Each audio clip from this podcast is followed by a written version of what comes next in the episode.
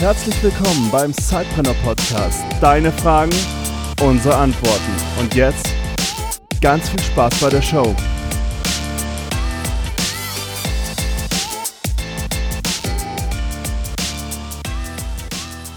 Ja, hallo und willkommen zum Sidepreneur Podcast mit einer neuen Folge Eure Fragen, unsere Antworten. Beim letzten Mal haben wir ein bisschen darüber gesprochen, wie ich zu meinem Side-Business gekommen bin, was meine Motivation war. Und ich würde gerne die gleiche Frage heute an dich stellen, Peter. Wie bist du zu deinem Side-Business gekommen? Ja, bei mir war das tatsächlich noch ein bisschen früher als bei dir. Also du hattest ja in der letzten Folge erzählt, dass du dich neben deinem Angestelltenverhältnis dann ähm, selbstständig gemacht hast. Bei mir war es tatsächlich schon während der Schulzeit. Also ich war ähm, sozusagen Zeitpreneur, hauptberuflich Schüler. Nebenberuflich habe ich äh, Veranstaltungen organisiert. Also es war ganz witzig. Es gab damals die Möglichkeit am, an unserem Gymnasium, dass man so ein Wirtschaftsprojekt mitmacht und da durfte man so eine Planfirma gründen. Und hast du gedacht, ich mache Partys? Und wir haben uns dann natürlich gedacht, wie clever wir sind. Wir machen einfach das, worauf wir Lust haben und machen Partys, Veranstaltungen. Und so kam es dann, dass wir ähm, da ein kleines Unternehmen gegründet haben und ausgetestet haben. Und tatsächlich nach einem Jahr habe ich das dann ähm, als wirklich als Geschäftsmodell erstmal für mich entdeckt und habe dann eben Oberstufenpartys und Studentenpartys später auch organisiert. War halt zuerst eben Schüler nebenbei, habe mein Abitur gemacht und bin dann nachher zum Studieren gegangen nach München. Ich komme eigentlich aus Rosenheim, also das ist jetzt von der örtlichen Distanz nicht so weit auseinander. Das sind 60 Kilometer, das heißt, ich konnte dann auch noch während dem Studium dann sozusagen runterfahren nach Rosenheim wieder ähm, und da meine Veranstaltungen machen neben dem Studium.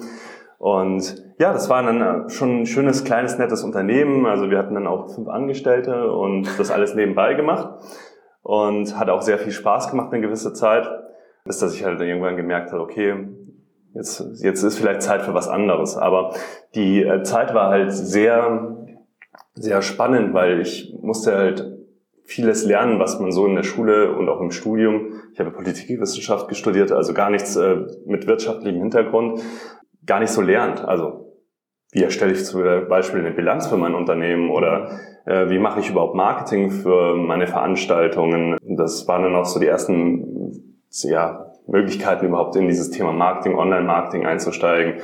Und so hat man halt sehr vieles gelernt, indem man es halt getan hat. Und es war wirklich eine spannende Zeit. Wie groß waren, wie groß waren die Partys? Die Partys, also teilweise zwischen 1000, 1500 äh, Leuten. Äh, das haben wir so sechsmal im Jahr gemacht. Das heißt, man war quasi das ganze Jahr über beschäftigt und ich muss auch ehrlich was, Was für ein Abi hast du gemacht? Da wollte ich gerade sagen, mein Abitur war dann leider nicht so gut, weil ich äh, irgendwie den Fokus damals auch auf anderen Dingen hatte. Aber ich habe mein Abitur gekriegt und ähm, Gnadenabitur. Gnadenabitur, ja, sozusagen mit einem schönen Dreierschnitt. Aber äh, ja, ja cool. ich bereue es im Nachhinein nicht, weil das war so, wir hatten ja in der letzten Folge geredet von der von weg und hinzu Motivation. Bei mir war es komischerweise immer eine hinzu. Ich habe in meiner ganzen unternehmerischen Laufbahn immer den Weg gewählt, wo ich was Neues lernen konnte, was ich spannend fand. Und das habe ich dann gemacht. Weil ich glaube, diese Zeit war eine ganz wichtige Zeit für mich, weil ich ge gemerkt habe, okay, ich kann auch selber was auf die Beine stellen und ich habe diese Sicherheit, wenn ich es muss, kann ich auch jederzeit irgendwie Geld verdienen mhm. und für meinen Unterhalt sorgen. Mhm. Und äh, das hat mir so die Sicherheit gegeben, dann auch zum Beispiel zu sagen, okay, ich studiere Politikwissenschaft, wo man vielleicht im ersten ähm, Moment sich denkt, okay, was soll ich denn damit später machen? Was für, Und was im zweiten Moment auch noch. Im zweiten Moment auch noch, genau.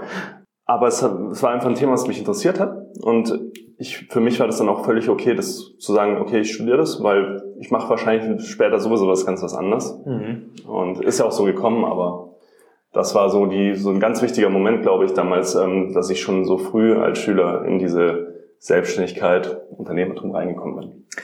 Das, das kann ich gut nachvollziehen. Ich habe ja letztes Mal gesagt, dass ich äh, fast fünf Jahre im Konzern gearbeitet habe, bis ich dann aus dem Nebenbusiness ein Vollzeitbusiness gemacht habe. Und ich glaube, das ist auch eine Erfahrung, die jeder macht, der diesen Weg geht, ähm, zu sehen, egal was irgendwann mal zukünftig passiert, ich kann für mich selbst sorgen. Ich krieg was auf die Beine. Ähm, das ist eine ganz, ganz große Sicherheit. Die hast du sehr früh gemacht. Aber ich glaube, ähm, dass es egal ist, wann man es macht, ob man jetzt auch, also für mich war die Angestelltenerfahrung auch sehr, sehr wichtig, einfach zu sehen, wie das so läuft ähm, und so weiter. Ich habe so wahnsinnig viel gelernt. Aber ich glaube wirklich, dass diese Erfahrung, hey, ich krieg das hin, ähm, egal was kommt, die ist super wichtig. Ja, ich glaube, generell dieser Punkt, einfach mal in die Umsetzung zu kommen. In die Umsetzung zu kommen. Ja, und etwas auszuprobieren, egal ob das jetzt erfolgreich ist oder nicht erfolgreich ist. Also bei uns war es zum Beispiel relativ erfolgreich in Rosenheim. Dann haben wir uns irgendwann mal gedacht, okay, wenn es so toll läuft in Rosenheim, dann lass uns doch nochmal nach München gehen und dann machen wir das alles nochmal riesig groß. So eine ähm, Oberstufenparty. Hatte dann zur Folge, dass ich an einem Abend 5000 Euro Verlust gemacht habe als ähm, Student. Und ähm, dann das ist dann schon schmerzlich, aber man lernt halt auch vieles. Mhm. Und man lernt auch mit äh, Fehlern umzugehen und die einzuordnen, glaube ich. Und da stimme ich dir absolut zu. Ich würde auch sagen, es ist total egal, ähm, wann man diese Erfahrung macht. Nur man muss sie halt machen und man muss sich auch trauen, in diese Umsetzung zu kommen. Genau, das ist ja auch eine, eine Frage, die wir, die wir besprechen wollen. Wie komme ich in die Umsetzung? Genau.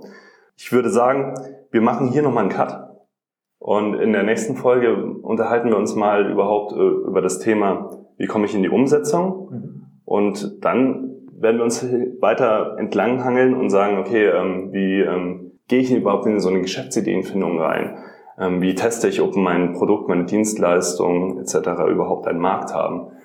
Und ich freue mich da echt auf unsere gemeinsame ähm, Reise hier und mit dir darüber zu sprechen, wie du das auch gemacht hast. Ähm, und hoffe, dass ihr dann auch da sehr viel mitnehmen könnt. Also, bis zur nächsten Folge. Danke dir, Felix. Ja, bis zur nächsten Folge. Du hast auch eine Frage? Dann stell sie uns. Schreib uns eine Mail an info@zeitpreneur.de.